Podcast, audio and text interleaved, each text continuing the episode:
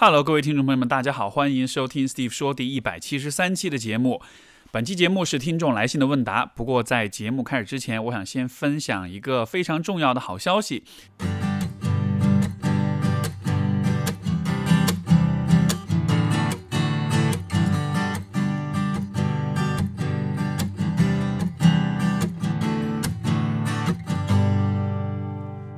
天开始，我们的 Steve 说拥有了自己的官网了。我们的网址就是 Steve 说点 com，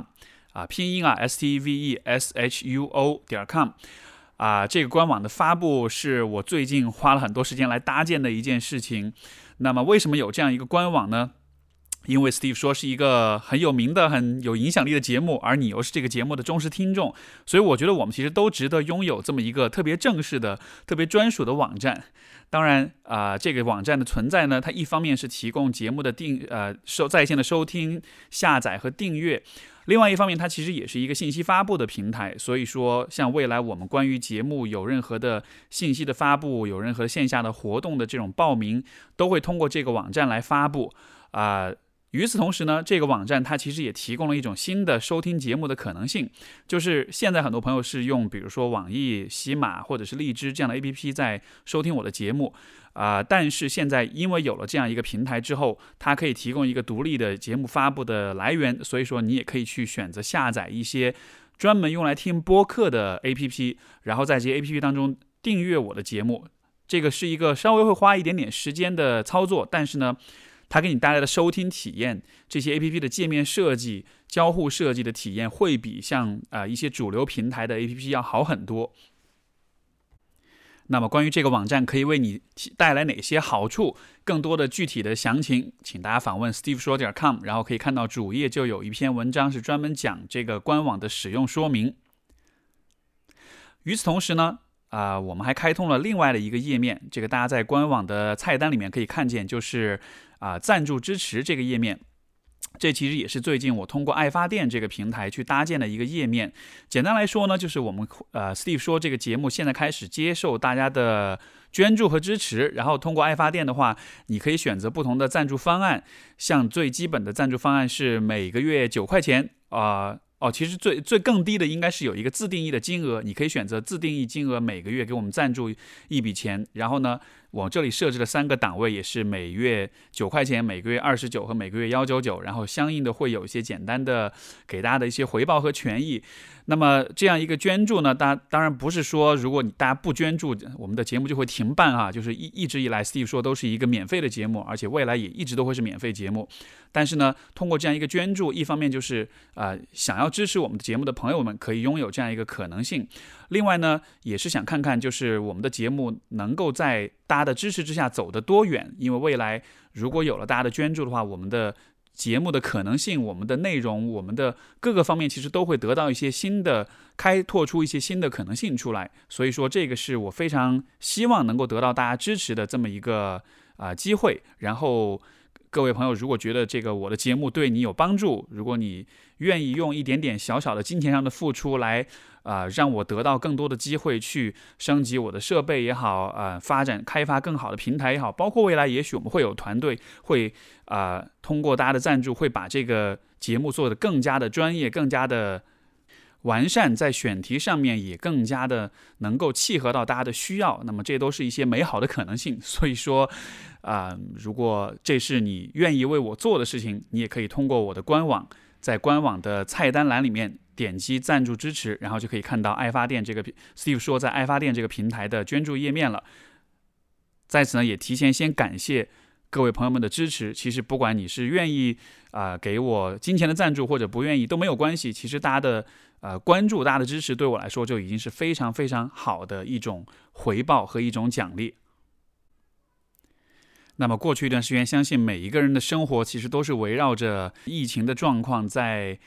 啊开展，所以说很多人的生活也都受到了很多的影响，包括我们的节目也是如此。其中最重要一点就是，本来我们是打算在。二月的二月末三月初这个阶段，在不同的一些城市去做线下的活动，以及去做继续做人生十二法则的签售。那么按照现在的状况，我们可能需要把这样的一些计划推迟到也许是四月或者五月。但是我一定能够保证的就是，当这个所有这一切结束之后，我一定会去啊和和大家见面，去做更多的线下活动。尤其我一定会去武汉。说起来很遗憾啊，其实我啊春节之后的打算，第一站做线下活动，做我们四 D 说听友节，就是去做武汉。结果非常的不走运，发生这么一个情况。啊，像过过过去两期的节目也一直在聊这个期间我们的心理建设状态的调整，也有不少这个朋友是武汉的，在微博上，在其他的渠道跟我有一些互动，也看到大家的非常努力的在啊坚持在抗击，然后在很努力的照顾好自己跟家人，所以我觉得啊这是一个非常值得我去啊。感谢和认可的这么一个事情，以及在我们的疫情结束之后，我也想用我的实际行动到武汉，到啊更多的受到疫情影响的地区去，然后呢去和大家见见面、聊聊天，我们作为线下的活动。除此之外，我其实还有另一个想法，当然这还没有暂时形成很具体的一些规划，但是，嗯，不知道各位有没有听说过 “free hugs” 这样的一个概念，就是免费拥抱。啊，以前其实这是在国外比较流行的一种很简单的街头街头小实验，或者是街头小活动这样的一种公益性的活动。简单来说，就是你拿一个牌子，上面写上 “free hugs” 免费拥抱，然后站在街头，然后给大家看这个啊这个标这个标志。任何人看见了之后，他如果需要一个拥抱的话，他就可以来找走到你面前，你们就可以啊有一个拥抱。然后这其实就是一个鼓励大家去。和他人互动，以及为人们提供支持、提供温暖，这么样一个活动。所以我觉得，这个疫情期间，其实一方面呢，是人与人之间这种孤独的隔绝的感觉，其实是加强的。很多人需要在家里隔离，没有办法出外出，没办法见亲戚朋友。另外一方面，我觉得啊，这样一个看不见的威胁，其实也在一定程度上伤害了我们人与人之间的亲密和那种信任感。就大家现在看到陌生人，都会觉得有点退避，呃，退避三分的这种感觉。所以我其实是在想，也许当疫情结束之后，我会联合。各种大 V 也好，包括各位听众朋友们，我们一起在，不管你在什么地方，我想在全国范围之内，我们可以发起这样一个免费拥抱的活动，就是任何人都可以参与，你只要愿意去做这件事情，你只要啊写一块这个写有免费拥抱的这个牌子，然后站在大街上就好了，然后就让路过的陌生人们知道，如果你想要拥抱我，如果你想要重新感受一下人与人之间那种。通过拥抱获得的那种温暖跟温度的话，那么你可以来找我。这个是一个最近我一直都在想的一个美好的愿愿景吧。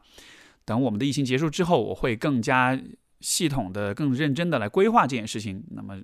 如果各位想要去参与的话，也可以在啊通过微博告诉我，就是你想要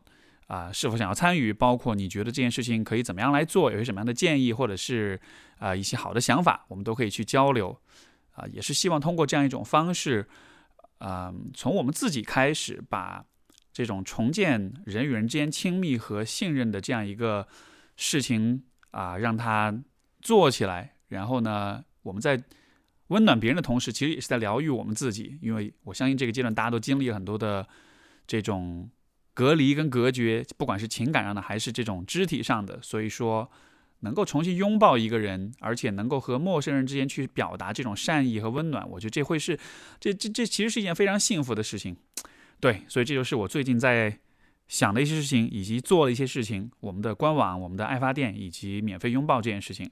好，那么就进入我们今天的听众来信的部分。我们今天的第一封信来自 Evelyn，他说：“我知道一个人流泪是可以有很多原因的。”可是我想问，一个一个人流眼泪的时候，是不是必然有自怜的因素？我从小到大都是一个比较爱哭的人，而且一直不认为这是一个缺点。我总觉得眼泪只是一个表达和释放情绪的通道，不该压制自己的情绪。这并不说明我不快乐，因为我因为我虽然很容易哭，但我也很容易感到快乐。可是后来发现，有时候哭得越久，就越想哭。我发现，可能哭是一个自我可怜的表现，即使在为他人哭或者看电影。看书哭，也许也有这种自怜的因素在里面，因为是有代入感才会哭的。首先，哭这件事情，虽然我们说哭的时候，大家都会想到眼泪，都会想到抽泣等等这样一些行为，但是其实人类的哭泣这个功能本来就是很复杂的，就是我们会因为很多的事情而哭，有的时候是因为难过，有的时候是因为愤怒，也有的时候是因为呃开心，所以喜极而泣。所以我觉得其实不好讲说哭当中是不是一定有所谓的自怜。当然，可能如果你带着自怜去哭的话，那么这说明这种哭是对于某一种特定情绪的反应。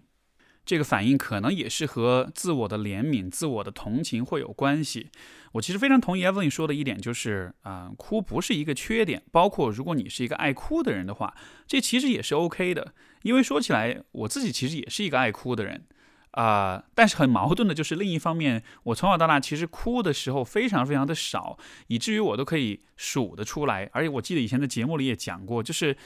一度我曾经为自己哭过几次能够用手指头数出来而感到骄傲，就好像是我的泪点很高，这好像是一件很令人骄傲的事情。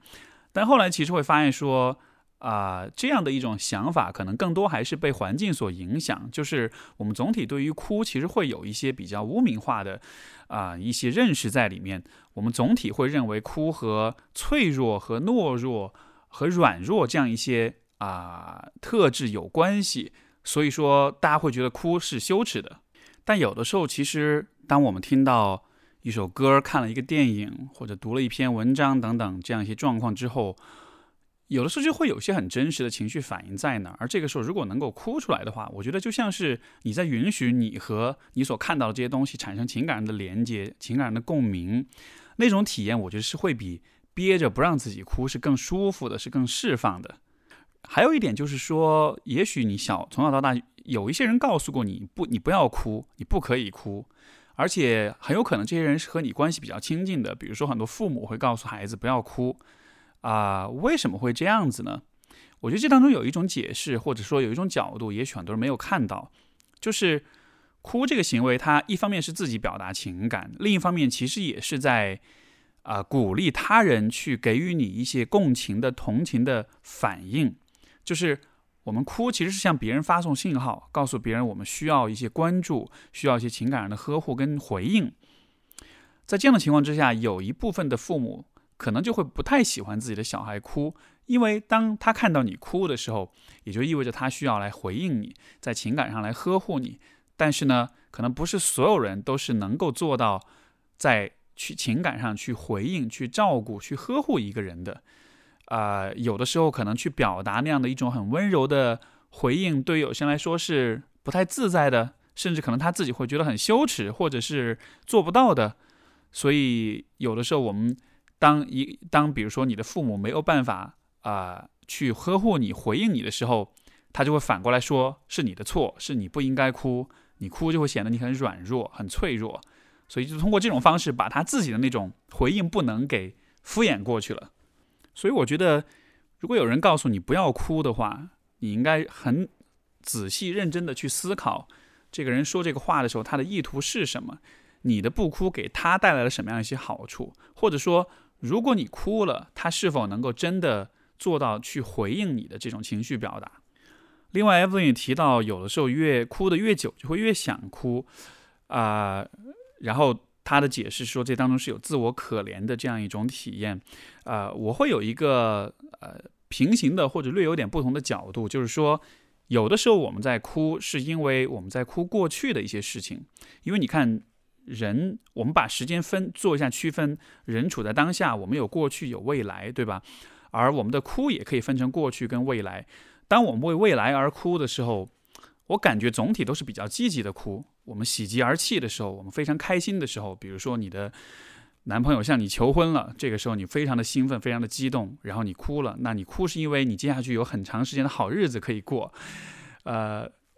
但是，当我们比如说啊失去一个人的时候，或者分手的时候，我们哭是因为曾经有美好的东西现在没有了，所以那种难过的哭，可能很多时候都是因为我们是沉浸在过去的。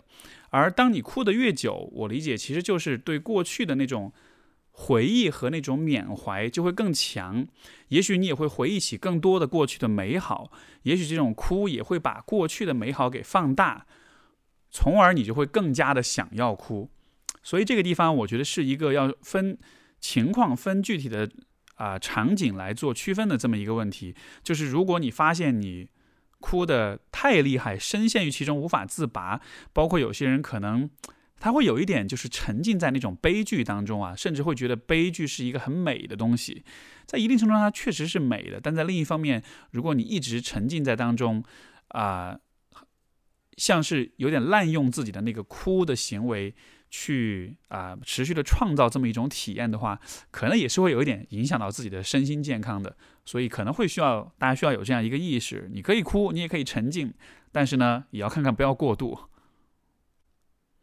好，我们的下一封信来自小杨，他说：“我才从上一段感情中走出来，这段感情的初期，我俩都。”有信心能一直走下去。虽然两年的时间不长不短，中间几次的反复让我们都意识到性格上确实存在没法磨合之处，也算是和平分手。但今天想聊的并不是亲密关系，而是另外一回事。这要从我们俩的职业说起。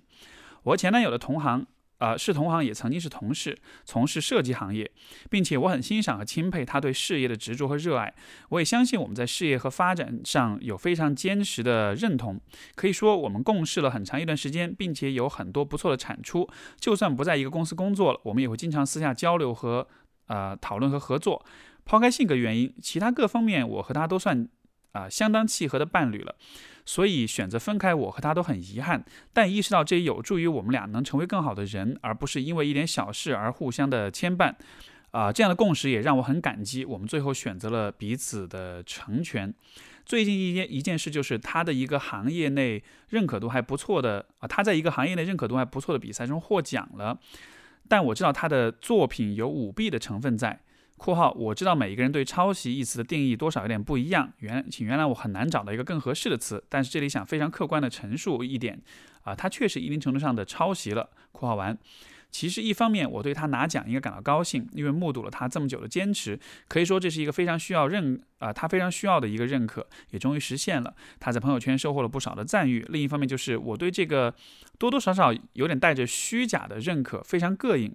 一开始我是非常难过的，不太想往旧情人身上抹黑，甚至害怕他变成我讨厌的虚假的样子。所以这件事我只能憋在心里，不敢跟人倾诉。比赛得奖这种事对于前男友是非常有利于他的事业发展的，因此我还想。设想说，如果他依旧是我男朋友，出现这种事，我应该是站在他这边，还是公正的那一边呢？毕竟他是一个在一场竞争里面作弊，就多多少少对不起那些稳扎稳打、靠实力去实现梦想的设计师。我不知道这种想法是不是有点啊打引号的圣母心，或者是精神洁癖，但这多多少少对我是有冲击的。我入行比他晚好几年，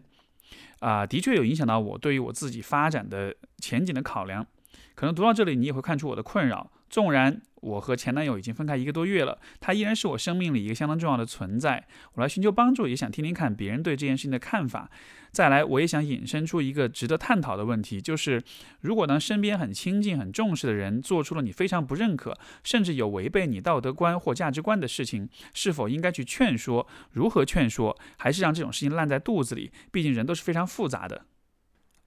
这个问题的话。或许我们可以这么来理解，啊，当一个人做了一件你不认可的事情之后，在你和他之间就产生了这么一个挺模糊、挺混乱的部分，就是你知道他做这个事儿，但你不知道他具体的动机和想法，然后你对他有很多的情绪产生，然后这些情绪你也没办法直接的跟他沟通，啊，所以就像是两个人之间产生了这么一一一一小块混乱在这儿。然后呢，要不要和他劝说？要不要和他去讲？和他去表达？这个其实就取决于你们之间的这个混乱会在多大程度上影响你们的关系。比如说，这是一个你不是特别熟悉的人，或者大家的关系交集没有那么的呃近，那么这样的情况下，这个混乱它存在也不太会影响到你，不太会有困扰。那么你就让这种混乱存在就好了，我觉得也不是太大的问题。但是如果你跟他之间的关系会受到这种混乱的影响的话，那么你就应该去主动的去处理这个混乱。而就像 Jordan Peterson 在《人生十二法则》里面所讲的，什么能够处理混乱呢？就是真相，就是真理，就是我们用我们的语言，我们用我们的关注，也就意味着，比如说你和你的前男友，呃，因为这个事情你对他产生了一些情绪跟不满，包括影响到未来你和他的态度的话。也就意味着你们的关系当中已经产生混乱了，而你能够做的就是去和他，啊，如果你不希望这个混乱影响你们的关系，如果这个部分让你很困扰，那么就应该去很坦诚、很直接的去和他交流这件事情。但是这个交流不是说要去啊批判跟攻击他，也不是说就直接去举发告发他这样子的。一开始，我觉得你至少可以先去让他知道，第一，你的发现或者你的感受是你这样子做了；第二，啊，我不太舒服，我也对你会有一些评判和想法。但是第三，我不想因为这件事情再对你形成一些误解或者一些不好的印象，所以我想听听看你的看法，我也想听听看你对于就是我对这件事情反应有怎么样的一些看法。我现在对你感到，比如说批判也好，否认也好。失望跟难过也好，我也想听听看你看到我的反应，你会怎么想？我就是通过这样的一些交流去澄清两个人之间的这种关系，去把那个混乱用这种很坦诚、很透明的对话去把它打破，去把它化解掉。有可能你得到的答案也不会是特别的令你满意。就是比如说，他也会说啊，但就是这样，我就是抄袭，或者是怎么说呢？也许对他来说，他并没有悔恨、悔恨跟悔改的意图，但是至少我们可以了解到，对方知道了你的失望和难过之后，他是怎么来对待你的。因为如果你不去问的话，那么你就会把啊他。不去悔改这件事情，等同于他忽略你的感受。而这样的情况之下，一方面是他不悔改，另一方面你就会觉得他是不在乎你的，或者说他对你是冷漠的。你在独自一人承担的这个秘密，但是他却不闻不问，对吧？这样子其实会产生一种错误的印象。所以我觉得这个地方去和对方去谈这个问题。主要的重点，我觉得不在于劝说，不在于去纠正他的行为，因为要不要纠正，那其实是他的选择，你左右不了。我觉得这个地方，我们去对话的根本的意义是在于，给对方一个机会来，啊，回应，来处理你对他的这种啊反应，这种情绪上的变化，然后根据他的反应的好坏，你再来决定你是否要和他关系上有所变化跟调整。如果他，比较忽视或者嘲笑你、嘲嘲讽或者攻击你，那你就知道说，OK，这个人不光不反思自己，他反而是也会很自私的对我们的关系也是这样一种姿态。如果比如说他会告诉你说，哎呀，我我这个事儿确实出于无奈，但是让你对我有这样的感受，我挺内疚的，我挺难过的，然后我也会想要尽我所能去跟你解释我是怎么想的，去安慰你啊，让你不要那么的难受，不要那么的不舒服。如果有这样一种姿态的话，那么你就会知道。也许这个事实本身无法改变，但是他在姿态上，他的对待你的方式上面，他会怎么做？你是清晰的，你是了解的，从而这种了解也能够帮助你确定，就是未来的生活中你们要怎么去相处，你要怎么去面对这个人。所以通过这样一种方式去打破那种两个人关系中的混乱跟那种模糊性。我们的下一封信来自圈圈，哎，他说正值二十五岁，刚刚在国外结束研究生学习。国外工作了一阵子，要回国发展，人生准备进入下一阶段。匆匆七年的离家生活。啊，现在再次回到家，却感觉和家人相处有着很深的无力感，很想要陪伴着家人，可是又觉得相互牵制太多，很受束缚，感觉很有压力，情绪很不稳定。请问我应该怎样调节我的这种心情，或者采取什么办办法来调节和家人的关系呢？特别是和我妈妈的关系。其实从小我和妈妈关系一直还不错，小时候我一直在情绪上对她有很多的依赖。现在一个人时间长了，我也慢慢学会了怎么调整自己的情绪，保持情绪稳定。可是对于和妈妈在一起，情绪还是。还是很容易被他干扰。家里是单亲家庭，父母很早就离婚了，妈妈一个人照顾我到大，并且供我出国念书。我一直觉得自己亏欠他，所以很害怕。呃，他把我的一切放到前面，把我的位置放到最重要的位置。最近刚从国外啊回到家，从过去的生活由自己安排，到现在吃饭睡觉都有人督促关心。在家乡找到新的工作，他也一定要去考察新的公司，这样的操心和干预让我的压力感觉很大。我非常不喜欢我的决定影响到其他人，这让我做决定时举步维艰和不知所措。我试着和他沟通很多次，跟他说要少操心一些，我自己处理好，我自己可以处理好。啊，也许是我说话的方式不够委婉或者太强硬，他难以接受。每次到头来就是他破罐破摔式的回复，那以后你的事情我都都我听都不会听，再也不会管了。然后接下来就是长达几天的冷战。他这样的方式让我感觉真的是非常疲惫，相处之间没有了理性的沟通和相互的理解，只有呃只要产生矛盾，我就要承受残忍的冷战，让我很难过。我不想去埋怨或者责怪他，可是真的不知道该怎么办。他这样的方式让我在别的牵扯到他的事情上更加不敢犯错，很害怕犯错之后得到又是冷战和刻薄的言语。如果我在外地生活，可能还有所缓解；可是回到家一起生活，却不知该怎么办。我认为我和妈妈之间并没有实质性或者原则上的冲突，啊，可是对于这些问题，希望能有方法去解决，减弱他对我的情绪影响，保持自己的情绪稳定。我觉得对于圈圈来说，啊，包括你，对于你妈妈来说，其实有一个很重要的问题，就是你们的生活已经进入了一个新的阶段。啊，二十五岁，那么离家七年，其实就是在你基本上还是一个青少年的时候，你离家那个阶段的时候，你和妈妈的关系就好像是在时空当中给冻结在那儿了。然后七年之后又跳到了今天，这个时候你们相当于是从七年之前重新再开始，从那个地方 pick up，从那个地方恢复，然后继续再相处，也就意味着这个时候。你们的关系在很多方面其实还是会停留在过去的，但是因为你们，尤其是你的人生的阶段已经不同了，所以说会产生这种不适应和不舒服的感觉。我觉得这非常的正常。其实许多的成年子女和自己的父母之间相处都会有这么一个问题。简单来说，就是父母还把自己当小孩，但是自己已经不是小孩，但是父母看不到这一点，还是在用对待孩子的方式对待已经成年了的你。这样的情况之下，自然会有冲突。那么，怎么样去处理这个问题呢？我会有这么一些建议或者是角度。首先，一个问题就是，我不知道两个人是不是必须要住在家里，因为啊，子女成年后搬出去独立的居住，有自己的居住的空间，我认为这是一个。从经济上来说，它也许不是最好的安排，但是从心理上、从关系上，它却非常的重要。包括你看，许多人结婚之后，其实当然这个排开这个要需要老人帮带孩子，这个这个需要很多人确实躲不掉啊。但更多的时候啊，就是两个人伴侣之间相处，最好还是独自独立的居住，不要和自己或者双方的父母住在一块儿。这是有原因的，因为物理上的居住空间其实也会影响你们的。情感上的这个相互影响的范围，我感觉是你其实很独立，而且你的这种独立性是在你自己独自生活的过程中培养起来的。现在这个时候，相当于就是在你的空间里面强行插入这么一个，呃，对你干预很强的人，而且又因为是单亲家庭，因为可能你母亲也习惯了这样一种很多事情都要干涉跟控制的方式，所以说一下子你的空间就被入侵了。啊，这样子的情况之下会产生不开心的情绪，我觉得这非常的难以避免。所以在可能的情况下，我会鼓励你，就是试试看有没有可能还是有一个独立的居住空间。呃，同一个城市也许可以不要住的那么的远，但是意义是在于你需要在物理空间上给自己创造一个你的妈妈不能随时轻易的都能进入的这么一个边界。如果实在不行，我不知道你自己在家里面能否锁上你自己房间的房门。如果可以的话，那么你至少可以从这里开始做。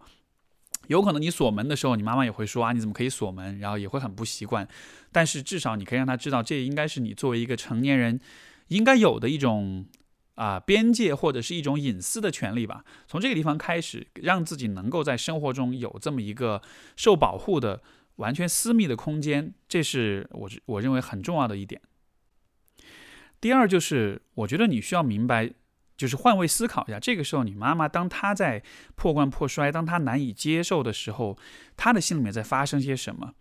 呃，因为从孩子角度会觉得，哎呀，我好被控制，我好被影响，我好想甩开他，我好想让他不要来烦我，对吧？你是在把他往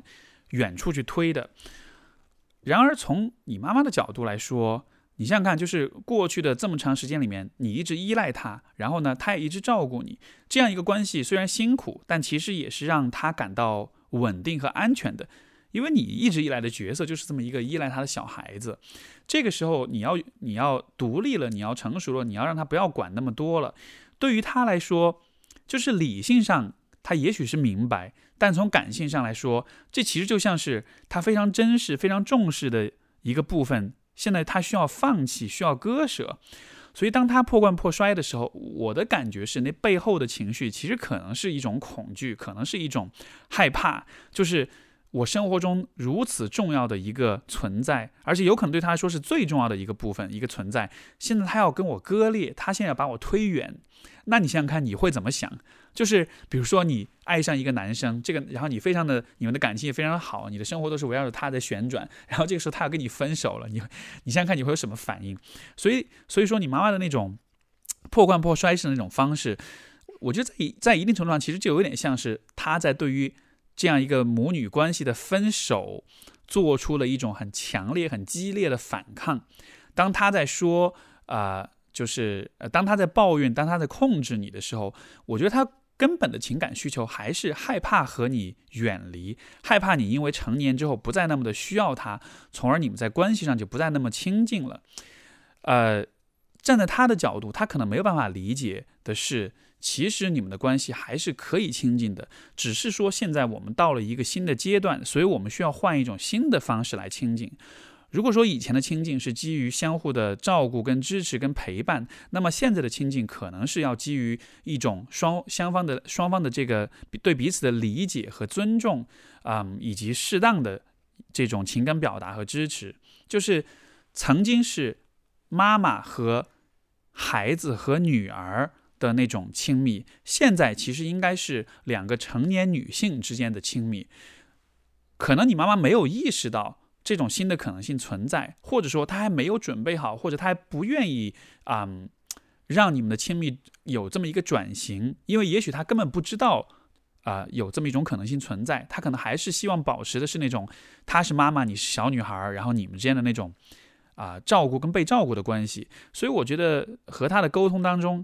啊，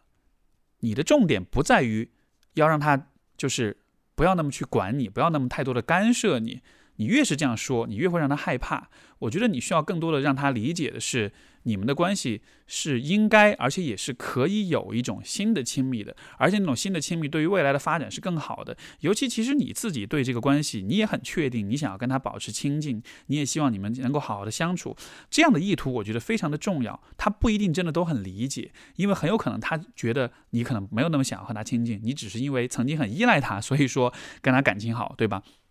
这个就有点相当于是，比如说两个人谈恋爱，一个人老觉得。另一个呃，这个比如说呃，就是一个人会觉得另一个人，你跟我在一块儿，你是不是就是图着我的钱，或者是图着我的美貌？呃，就是说他并不是特特别的信任对方的那种情感上的那种意图和出发点。所以我觉得能够让他理解你在情感上依然是纯粹的，依然是有爱的，依然是渴望和他亲近的，降低他内心的那种恐惧感。他的恐惧感降低之后，他才有可能变得灵活，他才有可能去考虑不同的一些可能性。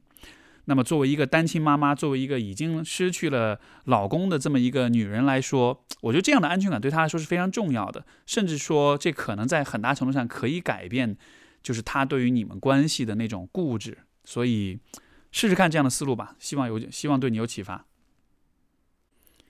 我们的下封信来自呃王同学。然后他说：“我在山东的长久的学习为上的教育体制下成长起来的，第一次上大学，专业被调剂。啊，当时在有用论的家乡的思想氛围影响之下，退学重考。现在在呃医学院读影像专业。长久以来，我都是靠着自我逼迫成长，或者说取得成绩的，但是非常不快乐。好在这一年发现了自己真正热爱的一件小事，每周都会出去出学校去跳跳跳芭蕾。我认真想过，我是否因为比别人做得好。”有成就啊，有成就感而开心，或者是跳舞附加的而来的掌声而开心，但十分幸福的发现是跳舞本身做不同的动作的时刻啊，我是快使我快乐。并不因为是否有人在看、在鼓掌而快乐。有了这个经历，我反倒更加困惑。找到热爱的事情让我觉得很开心，同时，呃，医学的压力让我觉得很辛苦、很不快乐。我便思考，我是不是应该寻找自己真正热爱的行业？可能无法成为专业的舞蹈演员，但是也有很多其他行业。但医学上好的成绩又让我难以放弃，或者说从小受到呃狭隘受受到的狭隘教育，让我觉得必须要有。啊，要做所谓的正经的职业。我现在大三，还有两年毕业，不知道是否要持续每天付出长久的时间，继续好好学习，继续读研工作，还是尝试其他的行业。有时候想要尝试，又会没有勇气放弃，或者说没没改变不学习的习惯，甚至会有负罪感。希望得到 Steve 老师的一些建议。这个问题的话，我会有两个角度分享给你。第一个就是说，啊，在我们比较年轻的时候，我们其实会对于我们必须得做的事情和我们喜欢的事情，会形成一种对立。很多时候，我们的家人、老师会要求我们，你要去学这个，你要去做这个，因为它是有前景的。而对于我们来说，又会有一种本能的那种青少年的那种叛逆的心理，心理就是我要做我想做的事情，我要做我喜欢的事情。我们自己的热爱和社会的期待，好像就会形成这样一个对立。然后呢，这个对立会产生的一个副作用，就是我们会对金钱啊也产生一定的这种厌恶和抵触的情绪。因为很多时候，社会期待就是通过金钱来的。爸妈、老师要求你学这个专业、做这个事情，很多时候都是因为这个专业能赚到钱、能养活自己。所以说，你为了维护你自己的那种热爱，你就会反过来也很鄙视金钱。但是这样的一种对立所造成的对金钱的鄙视，啊，我觉得是不能说不健康，但是我觉得它应该是一个，呃，更成熟的我们需要去。化解的这么一个矛盾，因为这种矛盾并不存在。怎么讲呢？其实就是说，我认为工作这件事情，它当然也和你喜欢做什么有关系，但是工作的本质其实还是挣钱养活自己，在这个社会上立足。因为你看，这个社会当中每一个人都需要工作，每一个人都需要挣钱养活自己，包括养活自己的家人。所以不要否认，就是工作啊，事业在。挣钱在确保保障物质条件这个方面的啊价值，所以从这个层面来说，我觉得你倒是要看看的，不是说我是要这个继续学医，还是要去啊从事 芭蕾舞这么一个我特别热爱的行业，而是看看说在未来的这种选择当中，什么什么方向、什么职业会比较赚钱，会能够让你获得一个比较好的生活。因为如果你能获得一个比较好的生活之后，就是就是获得好的生活和你做你热爱的事情，其实一点都不矛盾。你也讲到你要考虑要不要去换其他的专业，我觉得可以考虑啊。但是这个考虑不是，我认为更多的时候不应该是通过啊热爱这个层面去考虑，而是应该看看 哪一个有没有什么专业，有没有什么方向是比现在继续学医是更能够挣到更多的钱，是能够更给你带来好的物质保障的。就当你这样看这个问题的时候，其实就能够跳出曾经的那种，啊，对于社会期待、对于家人、老师要求的那种反抗。因为就是说，你能想象吗？如果你的家人没有这种要求，如果他们不会有那种很实用主义、很有用论的那种思想氛围的话，那你会想要去选择做什么？那这种情况，这种情况下，你的选择可能就会基于两个层面：第一个就是你热爱什么；第二个就是什么专业能够带来更好的啊物质基础，对吧？所以我其实是现在是鼓励你，就是忘掉你曾经有过一些人告诉你你应该学什么，你应该做什么，而只是很实际的去看。你热爱什么，以及什么能够给你创造好的生活，这是第一个角度。第二个角度就是，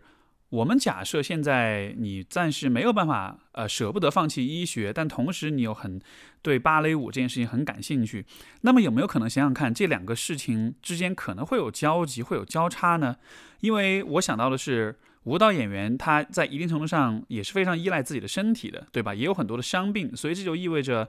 针对舞蹈演员的。比如体能的训练啊、理疗以及这种术后的恢复、伤痛的恢复，这些其实都会是跟医学有关的吧？当然，我不确定你所学的这个方向是否能够真的就是和 我刚才讲这些领域产生交集。但是如果没有办法成为一个职业的舞者，那么成为这个行业当中的一个啊重要的专业角色，这其实也是一种啊我觉得很好的可能性。这样子的话，一方面你可以持续的。保持对这个领域的接触啊，满足你的那一份热爱。另一方面呢，也能把你已经积累的一些啊知识跟能力发挥出来。我觉得这是一个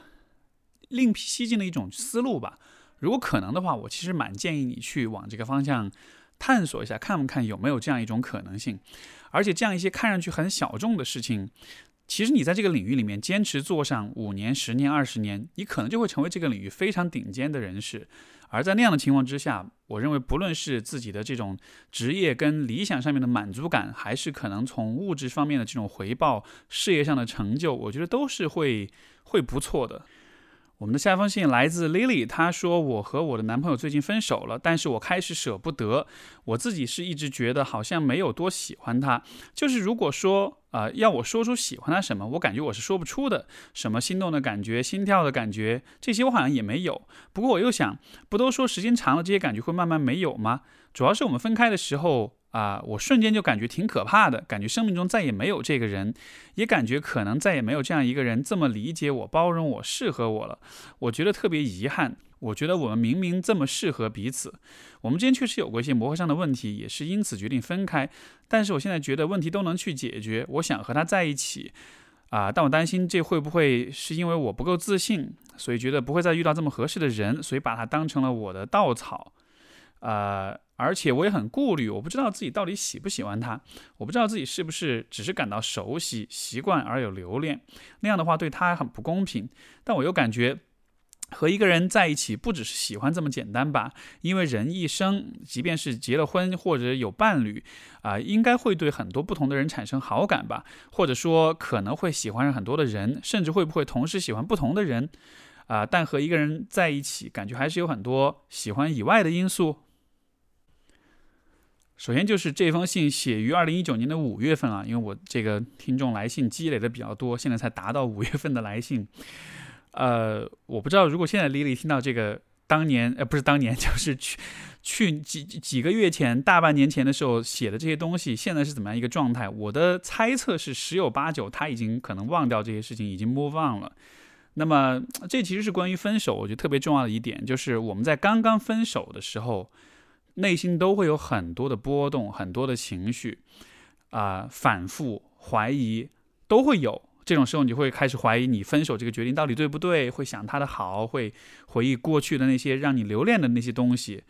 会有这样的反应，非常的正常。但是也恰恰是因为我们知道人分手了之后会有很多的情绪的波动和反应，所以在这样的情况之下，更好的选择就是不要着急做任何的决定，不要着急做任何的事情。因为人，啊，是很情很感性的动物。我们当我们的情绪很波动的时候，情绪会影响我们的认知方式，会影响我们的思考，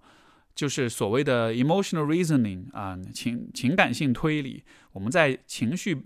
被唤起的情况之下，我们也会改变看待事物的方式，从而去相当于是去顺应这种情绪的体验吧。所以说，分手之后，大家都会觉得难过呀、遗憾呀。在这种难过跟遗憾的助推之下，我们就会从一个有点不一样的角度去看待自己的前任。然后你看到的那个人，和当时你选择分分掉、选择踹掉的那个人，就有点不一样了。就会觉得，哎，他好像也不赖，对吧？但是如果大家的情感经验足够多，你就知道，你分手之后再复合，或者是你放不下不或者不忍心又再重新在一起。在一起之后的，经常都会发生的一件事情，就是你在一起没多久，那种旧的感觉，那种啊，我没法跟这个人过下去，那种感觉就会来，因为，因为你跟他复合之后，你就不再感到难过，你的情绪唤起就平复下去了。这样的情况之下，你对这个人的认知也就回到了，怎么说呢？相对正常或者相对客观的情况下，而那个客观之下的你，就会发现你们可能真的不适合，真的应该分。对吧？那也有一少部分人，他们就会分了之后又难过，难过之下又复合，复合之后又觉得不不适合，就会被卡在这样一个不断的循环当中。那么破解这个循环或者避免这种状况的最重要的方式，就是去看到说你在情绪波动的时候，你认识世界的方式也会受到影响，从而。在情绪很波动的时候，就不要去做任何的决定，做任何的选择和判断，而是说，也许我等这个情绪先过去，过去之后，我再来冷静的看看我和这个人之间到底适不适合啊复合。那么，更多的时候，你都会发现说，其实当时分手的那个选择是对了的，只是说我分手之后，我没有办法承受啊分手之痛。呃，这当中又会涉及到另一个问题，就是人们在分手了之后，是否善于照顾这个情感上伤痛的自己？因为对于有些人来说，他分手之后，他会和朋友聊天，会安排自己的生活，做各种各样的事情，啊，总之就是每一个人都有自己的那些情感上修自我修复的策略跟方法。那么对于有些人来说，他可能方法比较多，他能依赖的朋友，能依赖的各种各样的方式比较多。所以呢，他能够承受住这种情感上的这种暂时的伤痛感。但是也有一些人，他可能在这个方面，他能够选择的策略跟技巧可能不是特别的多。在这样的情况之下，你把有限的一些选择尝试完了之后，你就会发现你受不了了。而当你受不了了之后，你就会还是想要再想其他的方法去减低自己的情感上的这种痛苦。而其而你能想到一个必然的方式就是复合，就说很多时候我们想和一个人复合，或者我们怀念一个人，可能仅仅是因为你没有更好的方法去处理分手之后的那种痛苦的感觉了。但是这个和你们是否适合，并不是直接相关的。所以说，像 Lily 也讲到，啊，决定分开的时候，瞬间就觉得挺可怕的。那么，是不是对于你来讲，这种可怕的感觉，这种丧失、这种独自一人的感觉，你可能没有其他的方式来去应对，所以说你会想方设法的要复合，甚至想要说服自己说，啊，也许是。这个很适合的，也许是很理解我的，怎样怎样？就我看到了你的许多的认知，为什么前后有那么多的矛盾？可能都还是在于说，在这个阶段当下，你在写这封信的时候，你的情感上是很波动，是很起伏的。你是你的这些想法都是为了降低自己情感上的痛苦而已。然后 Lily 的故事，我觉得也引出另外一个话题，啊，这其实以前也也提到过啊，就是说。你可以理解为是人的意志和灵魂之间的一种角力，什么意思呢？就是人的意志代表了我们的那个理性的部分，那个决断的判断的部分，而我们的灵魂是那个相对来说比较感性、比较感情用事、比较直觉又比较冲动的那个部分。所以，其实现在啊，要不要和一个没有心动的感觉人在一块儿，其实就相当于是我们的意志跟灵魂在在在这个。角力一样，而这个时候，如果你选择和他在一块儿，你说服自己，日久生情，以后慢慢的就会有感情，或者感情到最后都会变淡，或者怎么样怎么样，所有这些自我说服，其实都是你在让你的意志的部分胜出。但是呢，啊，如果你今天让你的意志胜出，明天你的灵魂的部分就会卷土重来，而会发生的事情就是，你看见 Lily 在最后一段已经已经开始有这种预见了，就是有一天我会遇到更喜欢的人，而遇到了更喜欢的人之后。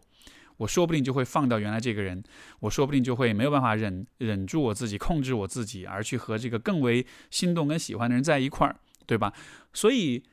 我们去处理灵魂和意志的关系的时候，不能用这种偏袒的、偏颇的这种啊故意偏向某一方的方式来处理。你没有办法就是打压一方，忽视一方，然后去捧。去呃去这个这个呃支持和这个呃捧起另外的一方，因为这种不平衡造成的结果就是这个决定本身是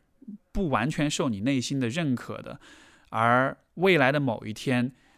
啊，这个决定也一定很容易被推翻。一个不容易被推翻的结论或者选择，一定是你的理性跟感性、你的意志和灵魂达成了共识之后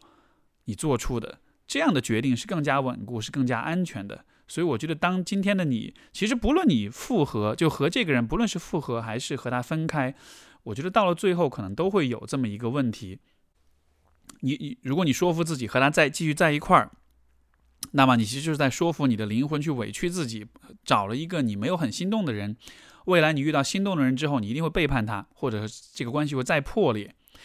另一种可能性就是你没有和他在一起，然后你告诉自己说：“OK，我以后一定要找一个我心动的人才行，我不要我不要再相信我的这种判断了，我只我只要看我的心动有没有这种感觉就好了。”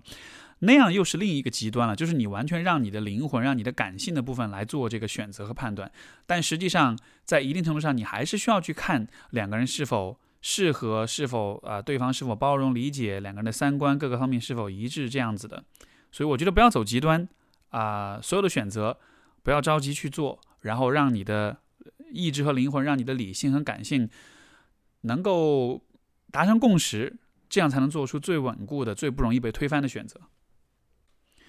我们今天最后一封信来自小 Q，他说：“我最近经历了人生一个重大挫折，我在上海一所高校读硕士，因为毕业课题的工作量没有达到老板的要求，被老板要求延期毕业。原本三年制的硕士要读三年半。自从确定延毕之后，我感到很羞耻，不能再和同年级的同学正常相处。我开始疏远他们，因为每次和他们在一起，听到他们讨论都是毕业的事情，我就会很难受。有一次旁听他们答辩，全程没有任何人，没有和任何人交流，但光置身于那样一个场合，我就情绪崩溃，泪流不止。跟这些同级的同学在一起，会让我感到难受。但另一方面，疏远他们以后，偶尔在朋友圈或者路上看到他们之间一些互动，又会感觉自己很孤独。延期这段时间，情绪一直处在起伏之中，觉得很痛苦的时候，就想要。啊，有一种药吃完能让人变得麻木，变得没有感情就好了。我的问题是，应该怎么看待这种又想远离人群又感到孤独的矛盾情绪？以及啊，在听你的之前的节目里说，觉察情绪是对自己有帮助的。但是如果觉察到自己很痛苦，却又没法改变自己的处境，那光是觉察自己的痛苦有什么意义呢？是不是还不如啊浑浑噩噩对自己痛苦无所觉知的好？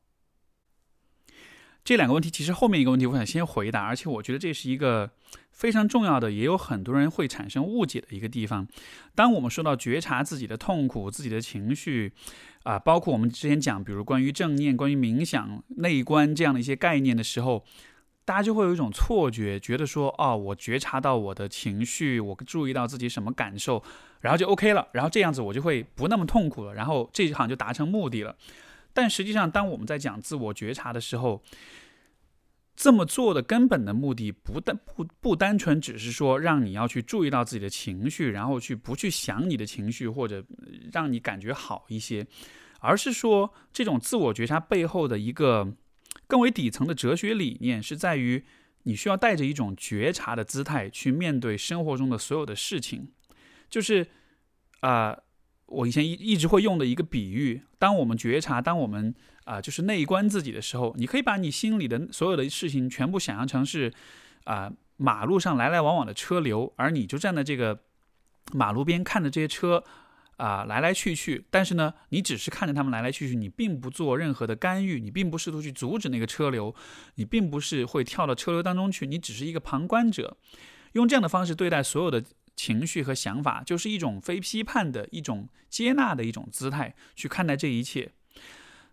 而这样的一种啊，出就是人生哲学或者人生观的话，我认为也应该把它应用到你的整个的生活当中。就是说，它不光只是一个心理层面的一种啊选择，它其实也是一种生活层面、实操层面的选择。你看，比如说对于小 Q 来讲啊，毕业是需要延期的。其实岩壁这件事情，你像我站在旁人的角度，当然我不了解很多细节，但是我真的不不明白为什么这是一件让人羞耻的事情。所以一种可能性是，可能我不了解有些细节，可能它的确会给你带来一些影响。但有没有另外一种可能性是，其实这件事情从客观上来说确实没有什么特别大的影响，只是因为。这件事情来了，这个岩壁的这一辆车开到你眼前了，你觉得这辆车特别不好，你想要阻止它，你想伸手出来挡住这辆飞奔的呃汽车，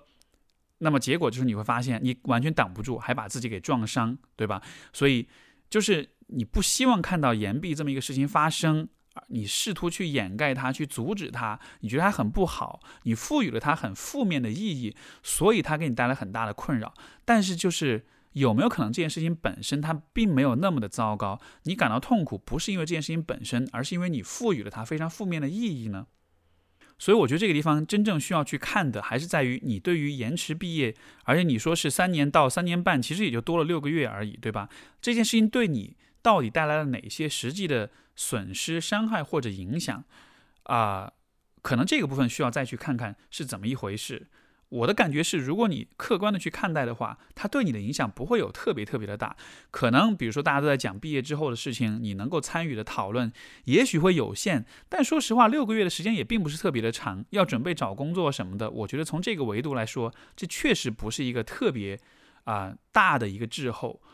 所以我觉得能够处理好这个方面的问题，能够去重新去审视和重建你对于。岩壁这件事情的这种理解的话，应该是会更好的帮到你的。包括这个远离人群又感到孤独的矛盾，也许也能从这个方面去化解。因为你远离人群，根本上是想要减降低这种啊痛苦跟这种羞耻感。但如果这个感觉本来就，我们可以通过